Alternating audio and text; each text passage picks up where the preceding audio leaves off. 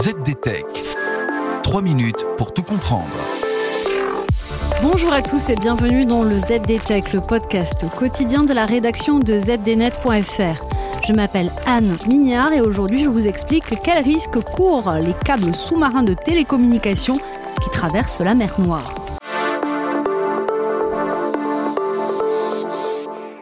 On le sait, Moscou a fait des moyens de communication une de ses cibles favorites.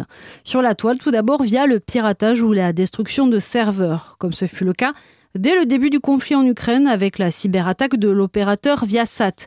Pour rappel, cette attaque avait paralysé l'accès à ce réseau pour de nombreux utilisateurs européens le jour de l'invasion russe. Les attaques de moyens de communication par Moscou se font aussi sur Terre, puisque la Russie n'a d'ailleurs attendu qu'une seule semaine après le début de l'offensive en Ukraine pour détruire la tour de télévision de Kiev. Mais Moscou viserait aussi les fonds marins où se trouve l'essentiel des réseaux internationaux de fibres optiques qui forment ce que l'on appelle les dorsales de l'Internet mondial. En 2008, par exemple, rappelle Asma Mahla, la spécialiste des enjeux de l'économie numérique, la Russie avait en pleine crise avec la Géorgie coupé le câble de fibre optique qui reliait en mer Noire la Géorgie à ses voisins, histoire de mettre ce pays totalement sous cloche. Moscou avait fait de même aussi en 2014 lors de la guerre en Crimée et là c'était l'Ukraine qui avait vu ses câbles sectionnés. Alors faut-il s'attendre cette fois-ci encore à des coupures dans cette mer C'est techniquement possible selon Camille Morel de l'Institut d'études de stratégie et de défense. La chercheuse explique qu'aujourd'hui, seuls une dizaine d'États, dont la Russie, sont dotés de navires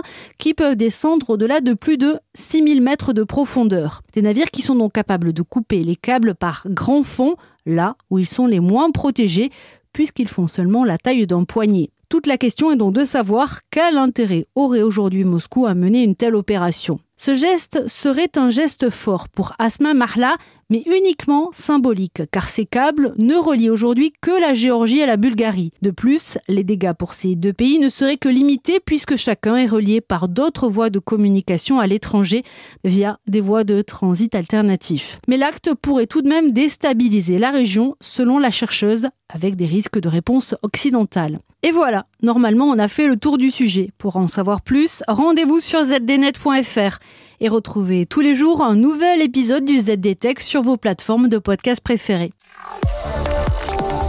ZDTech. 3 minutes pour tout comprendre.